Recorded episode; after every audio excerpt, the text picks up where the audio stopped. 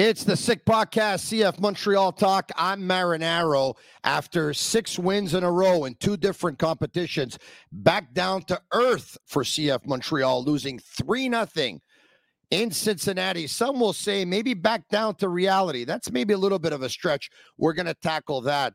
Jonathan Sirois, after four clean sheets, gives up three once again last night in Houston. Couple players didn't make the trip. Were they resting them? Because, of course, they have many games ahead. And how do you tackle all those games to come in a short period of time?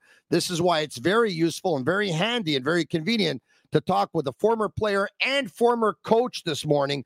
The MLS salaries came out a couple of days ago. CF Montreal are where we thought they would be, dead last in a league of 29 teams in terms of dollars spent. Mind you, they beat one team twice in a week that is the number one team as far as spending money is concerned, who spend the most amount of money, and that would be Toronto FC. But can they keep this up? Can they maintain? a new expansion team set to be announced in the MLS. It looks like it's San Diego, and it looks like it's anywhere between 450 to 500 million dollars. Does this mean that CF Montreal has to bring in a star at some point if they want to keep up and uh, with the Joneses? And if so, is that guy a Belgian who has ties to the assistant coach, to the sporting director? Oh yeah, there's a report out of a newspaper, not just any newspaper. Is a star coming to CF Montreal? Really? We'll discuss that and a lot more with John Limniatis, formerly of the Montreal Impact. He's coming up right now. Turn up your volume. Because you're about to listen to The Sick Podcast. Sick Podcast. CF Montreal Talk. Here's the chance is the chance. They got the goal. Absolutely incredible. Cameron Porter delivers the goal to send Montreal Impact into the CONCACAF Champions League semi-final. The sickest CF Montreal podcast. It's gonna be sick. And we're back and we are live on YouTube. Subscribe to our channel. It's absolutely free. And follow us on Twitter at SickPod, CFMTL. You can also watch us live on Twitter. I bring in John Limniatis. John, what's going on? Good morning. Good. How are you, Tony? Uh, doing extremely well. There he is. And uh, my buddy Agnello back at Master Control told me uh, John's probably on a golf course somewhere. And I said, What are you kidding me or what? John is hard at work. Look at him. Look at the eye. He's there. He's hard at work. Look, I'm at the office. Yes. Uh, working hard for our kids. Uh, that I have no doubt in my mind. And I don't John, like. John, let's uh, foot golf. Foot golf. You like foot golf? Uh, Not that much. All right. Okay. John, uh, let's let's jump right into it. All right. Let's bring up the starting lineup last night. And there you have it. Put on my glasses because uh, old age is kicking in. All right, let's do that. All right. Sirois was your goalkeeper. A back line of three with Campbell in between Waterman to his left and Corbo on his right. Herrera playing right wing back. Lassiter playing left wing back. Camacho as a six. And we've seen this on a couple of occasions now. I think it's the second time this season. We saw it last season as well uh, a position normally occupied by the likes of the Victor Wanyamas and the Samuel Piets of this world. Choinière, who played more like an eight last night, and Rea and Duke in behind Chinonso Offor. Your first impressions of last night's starting 11? uh, certainly not the strongest lineup uh, that that we should have on the field. I mean, of course, Quioto uh, is missing, and you know more than me what his situation is. Uh, I don't know why um, Wanyama didn't start again. I don't know what the coach is thinking. That's his business. I don't know the insights of what's going on. But uh, seeing Camacho playing the midfield, obviously to me was the biggest uh, the biggest surprise and something that we cannot we cannot have. I don't think it works. He's certainly a much better player playing the back because he's more used to it. Uh, It didn't work last night. It didn't work with him playing in the midfield, even though it wasn't just him. There's everybody else, of course, that, that, that didn't do well. And it didn't work either when he played in the back. So it was a game that, like you said correctly, um, it mirrored more the first six, seven games of the season, season mm-hmm. rather the last uh, four or five. Uh, and it's a lineup for me that you will not win too many games with this lineup. John, is it? And of course, they wanted to win last night, but uh, you, um, someone who coached before, is it possible when you take a look at your schedule and you say, all right, okay, we just had a couple of games. Uh, you play Toronto in the Canadian Championship, you play Toronto in the league. Last night, you're in Cincinnati. On Saturday, you're going to be playing in Jersey versus the Red Bulls. Then you're going to come back home and you're going to play Forge in the Canadian Championship. Then a couple of days later, you're hosting Inter Miami. Then a couple of days after that, you're at DC. And then a couple of days after that, you're at Philadelphia. Is it possible a coach just looks at the schedule and he's not going to tell this to his players, but he's resigned to the inevitable, which is going to be uh, chances are I'm going to lose this game. So let me rest some of my players. Let me put a lineup on the field that's not a great lineup. And if we lose, we lose. I mean, I'm expecting it anyway, but let me just try and plan ahead. Or were you of the mentality of, I'll worry about tonight's game tonight and I'll worry about the next game next game? I think it's a bit of both, Tony. In my, in, that would be me. I think it's a bit both. I think you never, it's a huge error and it's not responsible to go into a game thinking that you're not going to win and don't put a lineup that you think it's going to win. I think that's ridiculous. At the same time, yes, you may be thinking of the next game and the scenarios that can happen in the first game for the second game. So going into a game saying I'm going to rest somebody so that I can win the next game, I don't think that's that's correct. At the same time, yes, they play a lot of games, and you have to manage the time of players like Wanyama and and some others. Uh, if John, if I can, that's why he didn't start yesterday because he came in at the 45 yeah. minute mark if we can bring up the substitutions so we can have yeah. a more context here. Look, Wanyama came in for Campbell. all yeah. right, And at that point, Camacho drops into his position and Wanyama takes Camacho's.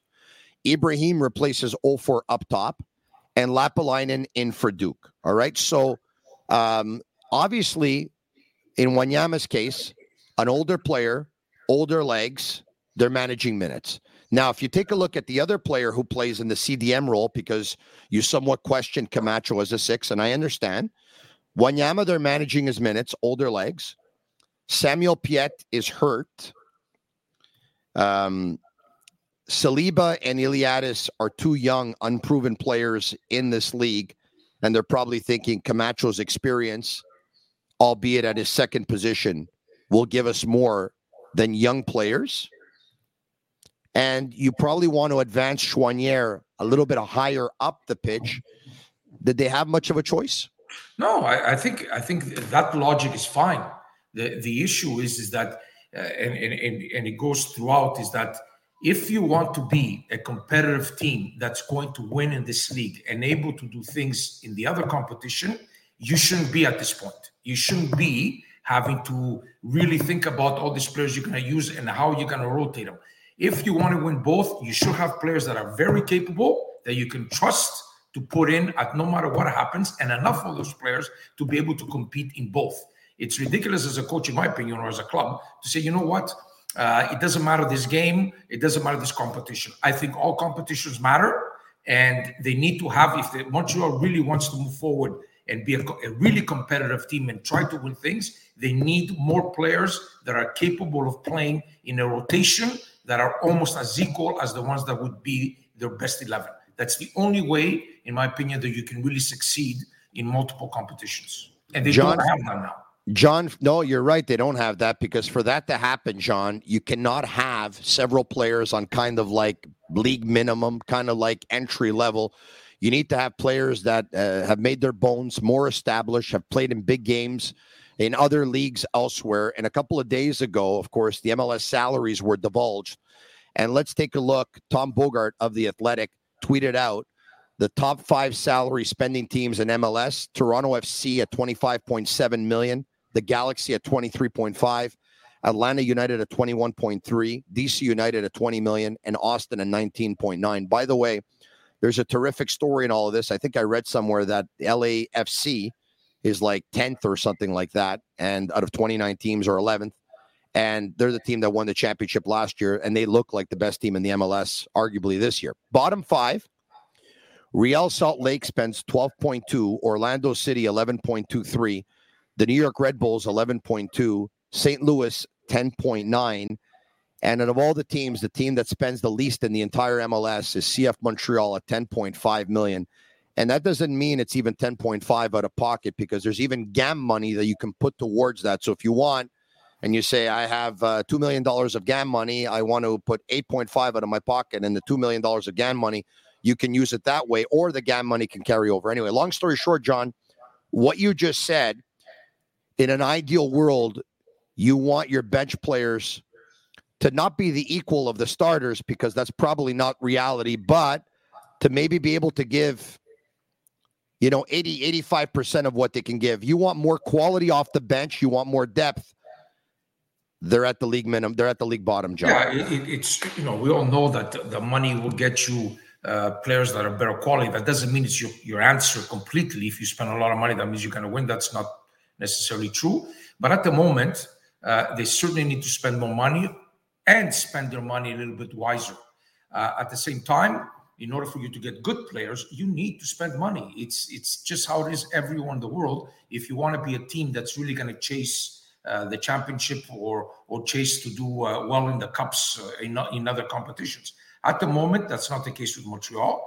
Uh, maybe they're, they're, they think that the team that they presently have has that ability, which I think that's not the case. And right now with Montreal, it's not so much also players coming off the bench, but the starting lineup is the starting lineup enough to be able to bring them uh, uh, far, uh, get into the playoffs and bring them far into the playoffs. Because you know you're talking about Quioto being healthy, that's very good. Piet coming in, that's very good. That's the guys that are missing uh, per se. So what really else is there to make yeah. it the best possible lineup as an 11? I think as an 11 they'll be competitive, but I don't think they're going to go that far, even if they have uh, everybody healthy. All right, so why don't we do this? Let's dive back into the game for a second, and we'll get back to MLS spending in a couple of minutes from now, or maybe a little bit later on during the podcast, and the possibility of a star name coming to Montreal. We know that one was linked out of a very reputable newspaper yesterday, and uh, got a little bit of a buzz in Montreal. That's coming up, of course. In the meantime, let's go to the game. It two minutes in and there's a free kick, and there's Joel Waterman who tries to get a foot on it. You know, you would think to stop it or maybe to try and boot it out. Unfortunately, it redirects off of his foot and into the net. John, um, this happens, right? No, of course it happens, and and certainly, uh, you know, when you give up a free kick, the ball goes in the box at the beginning of the game. Uh, you know, Cincinnati is, is doing very well this year uh, it's unfortunate. The first part was unfortunate because obviously it, it, rebounded, or not rebound. He tried to clear it, but obviously it was off balance and ended up being in the net. At first, the first thought, I didn't think it was an on goal. I think Cincinnati scored, but then obviously when I saw the replay, so they were off balance. It happens. It's early in the game. It's too bad, but the rest of the time uh, we didn't do much better. All right. Okay. After that, it's uh, Campbell who uh, tries to find. I believe it's Rea with a pass but this one, um, you know, uh, Cincinnati saw it coming from a mile away. Basically, they they anticipated the pass, they intercepted the pass, and then they broke in. And Acosta, I mean, John, like, well, if we talked about the first goal as things that happen, that can't happen on the second goal. I mean, Acosta split through two center backs like they weren't even there. Yeah, I think they didn't tackle hard enough. That's for sure. Maybe they were afraid of following him, but uh, there were multiple errors in every in every goal. Uh, there are multiple errors or, or some errors made by the uh, defensive team, that's for sure. Uh, in that goal with with Campbell, I mean, it was a soft pass. The ball should have been harder. Rea should have looked behind and taken information earlier, as we tell all the young players to do. Uh, maybe to go to the ball and protect it, at least not lose uh, possession. There were errors that were made, and it was a combination of of um, Cincinnati pressing. I think they did very well pressing Montreal in in their own half, and they took advantage of this pressing because Montreal made errors in their technique. If it was their control of the ball or the passes that they made, they lost possession at very difficult um, uh, places on the field, which you automatically become exposed if you lose the ball there. And Cincinnati did a very good job, not only pressing but exploiting the the the lanes or the the the um, the road towards the goal. They went quickly to goal, and it didn't give enough time for Montreal to recover and restructure to be able to defend properly. All right, okay. Uh, Hernan Losada said at the end of the game that he thought that uh, his team got back to some of their bad habits, which was giving away the ball, giving goals to the other team. We just talked about it happening on the second goal. Uh, let's talk about it happening on the third goal as well. Mathieu Choinière uh, is thinking about himself in that moment and not thinking about the team or the best play for the team, which, John, by the way, this is very rare because the player has done everything that's been asked of him this year and then some. Uh, been their best player, I would say, up until this point. But that was a play that if he uh, can take it back, I'm sure he'd like to. Oh, absolutely. I think he tried to make a pass that really wasn't. He was under pressure, if I remember correctly. He was put under pressure. He tried to uh, play a ball through the middle. It deflected, if I'm not mistaken, off Acosta, and it went straight to, uh, to Vazquez, who went right through uh, the the two uh, center backs. That, that's the goal we're talking about, correct? Yes, yes, yes. No, what hold on a second. No, no, no. One second, please. The the second goal, the second goal was the Campbell giveaway. Okay, yes. it's intercepted, right, and then Acosta splits the two center backs. All right. Yeah. The third goal is Choinière in his own half. Yes. Tries to make a move. It's intercepted. It bounces. It goes straight to Vazquez. It, there's it a bounce off Acosta. Yeah. Yes, and there's a pass that's made to Vazquez. Um, and I'm trying to remember, but I believe it was uh, who made the pass to Vazquez, and he was able to drill it past uh, yeah. along the ground past Roy. Yeah, the, the, the issue with that is that again, when you're attacking and you lose possession, you're bigger and open. Yes, so your yes. two center backs or your three center backs are split. In other words, they, they have a space between them so that you'll be able to move the ball quickly or change sides. So what happens is if you lose possession at that moment, your center backs are already wide and they, they don't have enough time to recover if that's exactly what happens. Because don't forget that Cincinnati took advantage of this. They played the ball very quickly to Vazquez, who was already in the middle and able to get through. The problem is, is that, and you used that word before, is anticipation. Uh, if I'm the the, the further uh, center back, I, what I'm doing now is I'm assessing the situation with Choinière and saying, is it possible that he might lose possession? So because it's possible that you lose possession, I already start to tuck in. And if he doesn't lose possession, I still I'm still good enough and still able to get back out again to open. So the anticipation there wasn't wasn't enough. They didn't anticipate that there's a possibility that they will lose possession because to me it looked like a possibility to lose possession. So the six in this case Wanyama uh, on in the second half and I don't know if it was Waterman on the other side, whoever it was, they should have started tucking in already or getting back just in case we lose the ball. And that's what makes the difference between a regular player and a regular team and the one that wins championships and the players that play for Real Madrid and so on and so forth. So uh, they didn't anticipate well, they didn't react well, uh, and and at the same time, uh, Cincinnati w- reacted very very quickly. In soccer terms, it's called a quick attack. So yeah. In other words, they won the ball very high. They transitioned quickly to goal, which in return finds the opponent uh, spread out and open, and you take advantage of the spaces that are available to you. John, before you talked about fielding your best team giving yourself the best chance, putting guys in their chairs that they're most comfortable in. Uh, I think we kind of alluded to all that. So eh, I'll come back and I'll ask you this then. We know that they want, they absolutely want to play a 3 4 1 2 or a 3 4 2 1. It looks like the 3 4 2 1 is their formation of preference. Yeah. Okay. Um, the sporting director, uh, Olivier Renard, has discussed it. Uh, he told us on several occasions that he finds that Camacho is better in a back line of three. Waterman is better in a back line of three. To name a few, he talked about those players. Um, in Lassiter, they believe they have a left wing back. In Herrera, they like him at right wing back. Um, and in the number 10 position, they have Bryce Duke, they have Sean Rea, they have Matko Miljevic. Uh, and so they like to start those. And ideally, they have Quioto alone up top if he's healthy and if he's, uh, and sometimes they have Quioto with Chinonso Offor next to him and they end up playing with 110. Based on the personnel that they have, would you stick to one formation, which they've pretty much stuck to? It's either once again a 3 4 2 1 or 3 4 1 2 this year and all of last year, or would you go with another formation? Instead of that one? Or would you go with multiple formations and change it up. What's your Well, philosophy behind this? Uh, my- you know, I can say I can tell you my personal philosophy, uh, but what what they think is obviously they've chosen a, a formation that they like, that they want to play in. So now you have to go get the players that can play in that formation.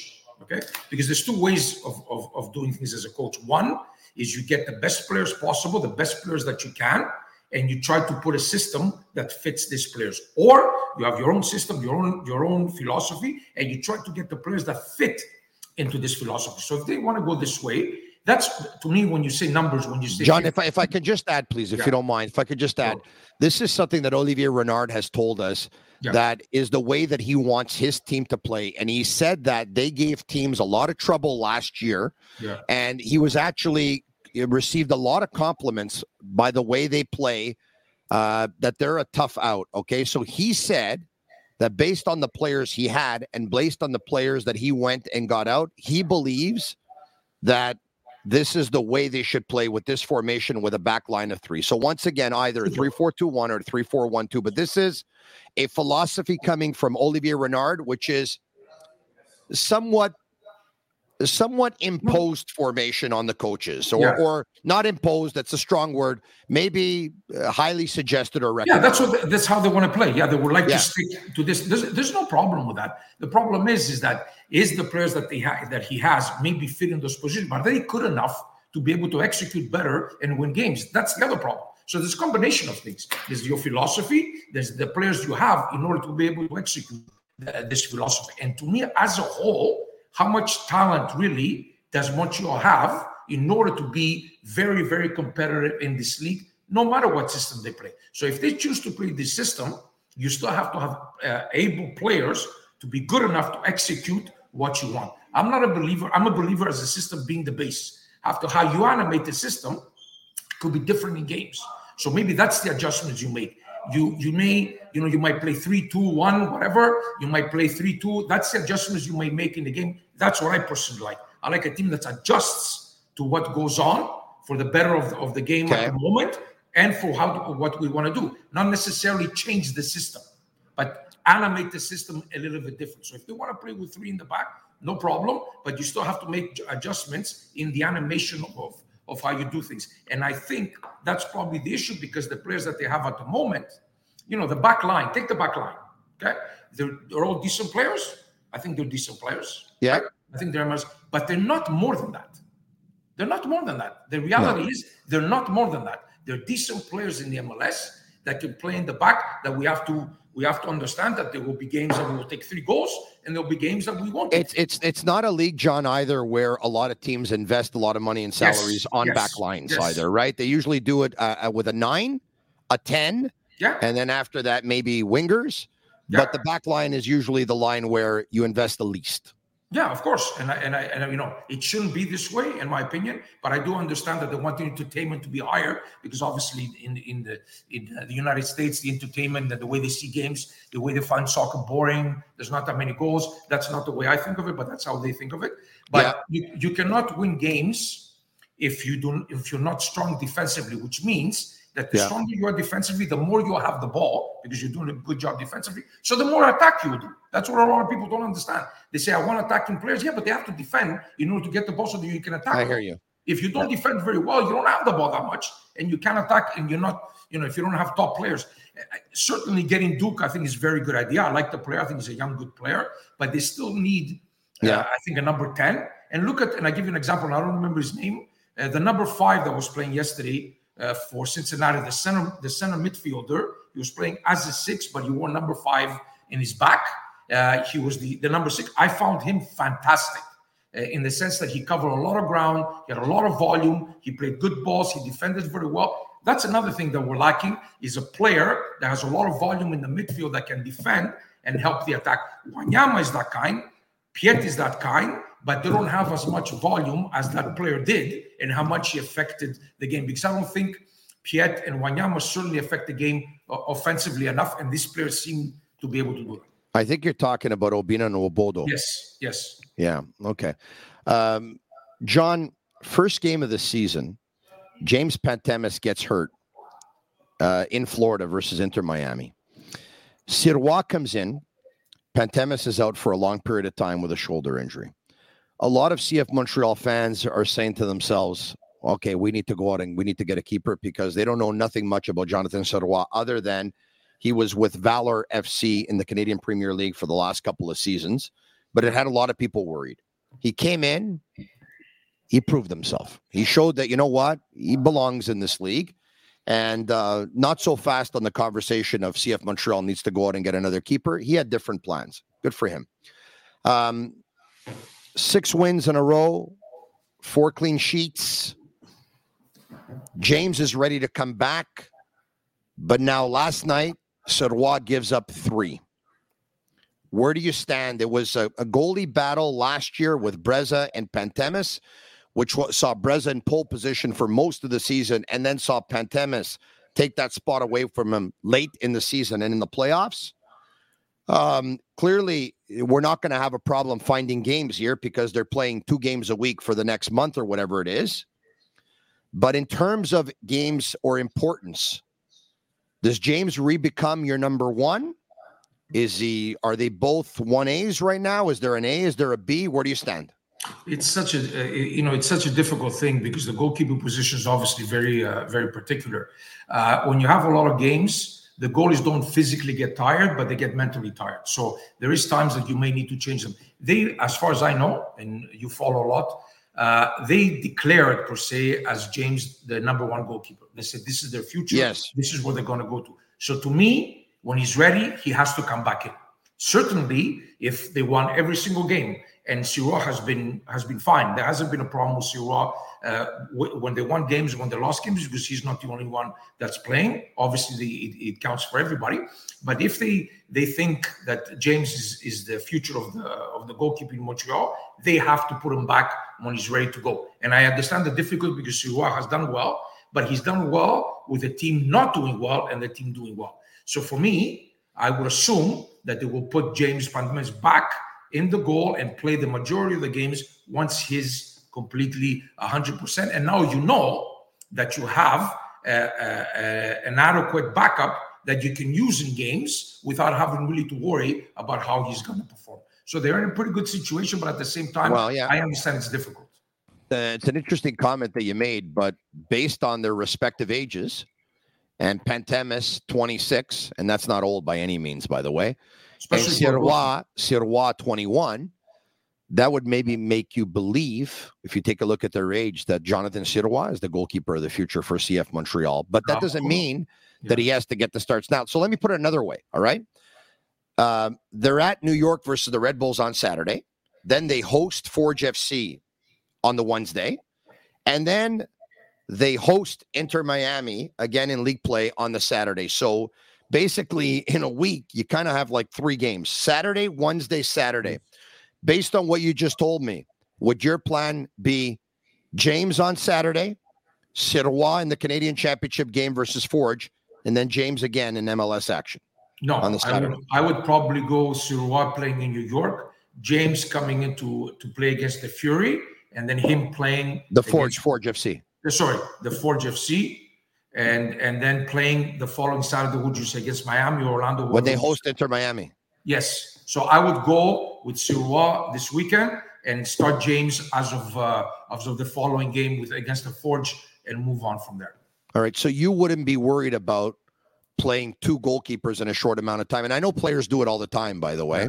Yeah. so I guess you wouldn't worry. yeah, it's a little bit different, sure, but but sometimes you have no choice but to play because there's a lot of games that come in at the same time, and now you have a, a, very good idea on what Sirois can bring you. So for me, uh, you have to make sure that James is completely 100%. I don't know if he's going to be completely 100% for New York, but if he is, you play him against. Um, you would you would think so. He played with the reserves a week ago. Yeah, on the weekend, right? On the weekend. That doesn't mean yeah, that doesn't mean he's completely ready to go. And like I said, I would give him a little bit more time. I would put Sirois against New York, and then put James uh, against the Forge and then play on from there. All right. Okay. Um, we talked about the MLS salaries coming out uh, a couple of days ago. Uh, CF Montreal is the team that spends the least. Um, today, a 30th uh, franchise in the MLS has been announced. It's San Diego. Um, the most recent expansion team. There's talk of uh, an expansion fee of anywhere between 450 to 500 million US. We, rec- we recall that when CF Montreal came in, um, in, in 2012 season, but in 2011 when it was announced, I believe they came in at 40 million dollars. That's incredible growth. Toronto had come in a couple of years before that; they came in at only 10 million dollars. John, 450 to 500 million dollars for an MLS expansion team. Are you worried that this league is growing too big, too fast for a market like Montreal? I, am uh, I'm I'm worried altogether because I, I, it's clearly MLS has been the best league as far as business wise is concerned that we've ever had. Okay, but the problem is from from a from a soccer perspective, certainly the quality, in my opinion, has dropped in the MLS uh, because the more teams you have, the more players you need. And uh, in some cases, you watch it's games. Diluted. It's diluted. Yeah, it's diluted, and it's going to continue to be diluted if they keep on adding teams. I don't know. Traditionally, there's not a league in the world that has 30 teams. Tops are 20, which is in England, and I think in Italy they have 20 teams, which is already a lot, in my opinion. But now having 30, but that's the the North American way. In every league, in football, in hockey, they have whatever 30 teams or whatever the case may be. I don't think it's the case for soccer. They know better. I mean, they're business people; they know better. But me, what worries me is diluting the product. And if Montreal doesn't invest more money, they will be falling uh, further behind if that's the case. But 450 million dollars for a franchise in the MLS to me sounds a bit excessive. Yeah. Uh, well, you know, um, and and I said this earlier this morning on BPM Sports Radio. Look, by all means, I, have never thought uh, that the ownership group in Montreal will sell to someone else in Montreal. Like I've never thought that. As long as CF Montreal are in the MLS in Montreal here, they're not selling to anybody. It's just not going to happen. However, l- let me speak for myself, okay? Let me speak for myself. If this league continues to grow this much, teams are spending this much to come in, teams are spending a ton of money on stadiums, teams are spending a ton of money on facilities. And at one point, they're going to have to spend a ton of money on salaries if they want to be able to keep up and deliver. At that point, if there's a team that's dying to get in, a city that's dying to get in, and they can't get in because expansion has been officially closed, that let's just say it's 32 teams or 34 teams or max 36, at that point, your value of your organization will never be higher. You know, you might have you might have someone who might, you know, you might have a city and ownership group that's willing to spend a billion dollars yeah. to buy your club and relocate it if Yeah, they can't get in anymore. So Look, I, I- you know. I'm worried. I'm worried it's growing too big, too fast. Yeah, but I, I agree with with the fact that I don't think. I mean, I can't imagine another owner uh, owning the team other than the Saputos. I mean, I can't imagine that either. Uh, it may have to come uh, to that, maybe, but Not in Montreal. Not in Montreal. Yeah, I don't think I don't think it is, but maybe you know maybe they can go to a, to a way of having a partnership with another company that they can both do together and invest more money uh, into it. Maybe that's the case. I think that's more likely than them not being the owners. But at one point or another, they have to make decisions, right? All the time, everybody has to make decisions. Yeah. If you want to be a very competitive team, and if you really want to win the championship and do things, you need more than what you have today. If they think that it's okay the way it is, and our chances may be that we do better, that's okay too, if that's what they want. But the problem is, is that at one point or another, people might get tired a little bit of seeing mediocrity year after year after year after year, and Yeah. you may you may suffer as far as the attendance and all that stuff uh, is concerned. Now, now, spending money doesn't necessarily mean success. Take a look at what's happening with Toronto. They spend more money than anybody, and uh, they're not a very good team. And Montreal, who spends the least, beat them twice in a week. Uh, but you know, I, I, you know, usually the teams that spend a little bit more on very important players like nines and like tens are the teams that end up having the most success. All right, now in endings. Speaking of this, if you want to keep up with the Joneses, maybe you have to go out and get a star. Here's an article from Marca out of Madrid, Madrid's number one newspaper. Montreal, I'm going to try and do this. I should have got Google Translate, damn me. Montreal llama a Hazard, pero el belga insiste en cumplir el contrato con el Real Madrid. Montreal calls Hazard, but the Belgium insists on uh, respecting his contract and staying on his contract with Real Madrid. He's got one year left on his contract. He's a 32 year old winger who won't be running back all that much anymore. He hasn't for the last year, year and a half. He could probably play as a second forward. He could play as a 10, but once again, you're not going to get a lot of movement on the field. He's not in his best physical condition either. Mind you, he could come to the MLS and he probably wouldn't have to be, and he'd probably be absolutely fantastic. But he's got a year left on his contract that pays him about 14 million euros a year. But we also know he wants to honor it, probably. Yeah, of course. Call him stupid. But we also know this, John. He's a former teammate of Laurent Ciman with the Belgian national team, of which he's no longer is with the Belgian national team. Hazard isn't. No, obviously, neither is Ciman, who's the assistant coach of CF Montreal, for those who are wondering. He has a relationship with Olivier Renard. They know each other as well. About three years ago, he he um, was in attendance at a game that CF Montreal was playing. He was actually went to see Olivier Renard, I believe, in a loge. Went to see the team after the game in the locker room. What do you make of this report, John, coming from a very credible journalist uh, who works for a very credible newspaper? Yeah, I, I think you know The players will say the things that are right. In other words, of course, he'll say that he wants to honor his contract with. Uh, with Real Madrid because it's it's harder for you to say that I want to leave, I want to go somewhere else, I don't want to be here. We're talking about Real Madrid. So I don't think too much of what Hazard said uh, in the paper. Uh, it would be great if uh, Eden Hazard comes here. I mean, he was one of the best players in the world at one point. Yes, he's had two or three difficult years. I think he'll be extremely helpful if he comes in because 32 years old is not that bad. He'll be able to give a couple of good years if he goes back into uh, into what he does. So the connection is there. It's certainly possible. It's certainly something that they've discussed. Uh, I'm sure. Uh, but for it to happen, uh, it's it's really more up to Hazard than it is, I think, Real Madrid. If Hazard wants to get off his contract, yeah. I think Madrid is going to save 40 million dollars, and they're going to say, they're going to take him out. It's more Hazard what he wants to decide and what he wants to do. And is Montreal going to break the bank to bring a guy like Hazard here? I, I think it's still a little bit risky because of the last two years that he's had. But there's no question that at one point or another, uh, he was one of the best players in the world. Uh, there's no doubt about that, John. It all depends on who the player is, I guess, and what they're made of, right? Because Di Vaio came much later than that. I think he was 35. So did Drogba. Uh, Di Vaio was great here. Drogba was excellent in the first season in which he came over.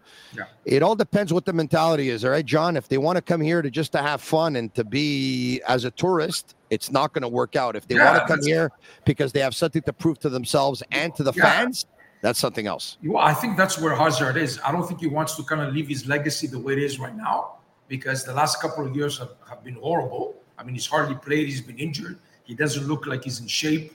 A lot of things have going on. So I don't think he would be the type of guy that would, that would say that I want to leave or, or, or finish my career this way. I, I still think he needs to prove to himself and to others that he's going to finish in, in a better manner than it is right now. So I would I would think he would want to come here and still prove himself or be anywhere to prove himself. The only problem playing in in, in uh, Real Madrid is he really going to get a chance to prove himself back there anyway?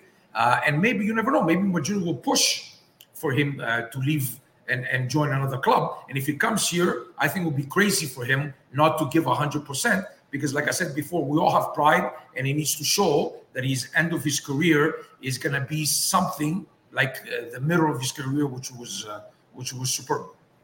John, in ending, and uh, thank you so much for taking your entire lunchtime to do this podcast with me today, the Sick Podcast, CF Montreal Talk. You know I appreciate it. I'll ask you this 12 games in. They are, uh, CF Montreal is one point out of a playoff spot. Mind you, they have a game in hand on Charlotte, DC, and New York City, who occupy the seventh, eighth, and ninth spot in the East. Do you think CF Montreal will make the playoffs this year? They'll be they'll be around there. I wouldn't be surprised if they, they go in as the uh, the last place team or the one before that, and I wouldn't be surprised if they just missed out. I think they're going to play around there. Again, if they're able to have everybody together and everybody's healthy, which is hard to do, yes, they're better. When they're missing players, they're not as good. But at the same time, if they don't perform at the best that they can, it's going to be difficult. So I think they'll be around there. I can't say if they're going to be in or out, but they're going to be around that area. What it shows at the moment. It took a while to get him on the Sick podcast. Uh, no shortage of efforts on our part. Uh, we called, we called, we emailed, we texted, we contacted his agent. The negotiations were tough, but we were final, finally able to pull it off with John Limniatis. John, that agent of yours, let me tell you, he's not easy. Missing lunch is very big. we'll talk to you soon. Thanks for doing this, John. Thank you very much, guys. we appreciate it. All right, there you have it. Former Montreal Impact player and a former Montreal Impact coach, now technical director with uh, Lac St. Louis Soccer Region, John Limniatis. That's it for me. We'll be back in a couple of days. Follow our Twitter account, SickPod CFMTL, and follow our YouTube channel. Subscribe. It's absolutely free. Thanks for watching. Sick Podcast, CF Montreal Talk. I'm Marinaro. And that's a wrap. Hope you don't miss us too much until next time. Follow the Sick Podcast, CF Montreal Talk on YouTube, Instagram, Facebook, Google Play, and Apple Podcasts.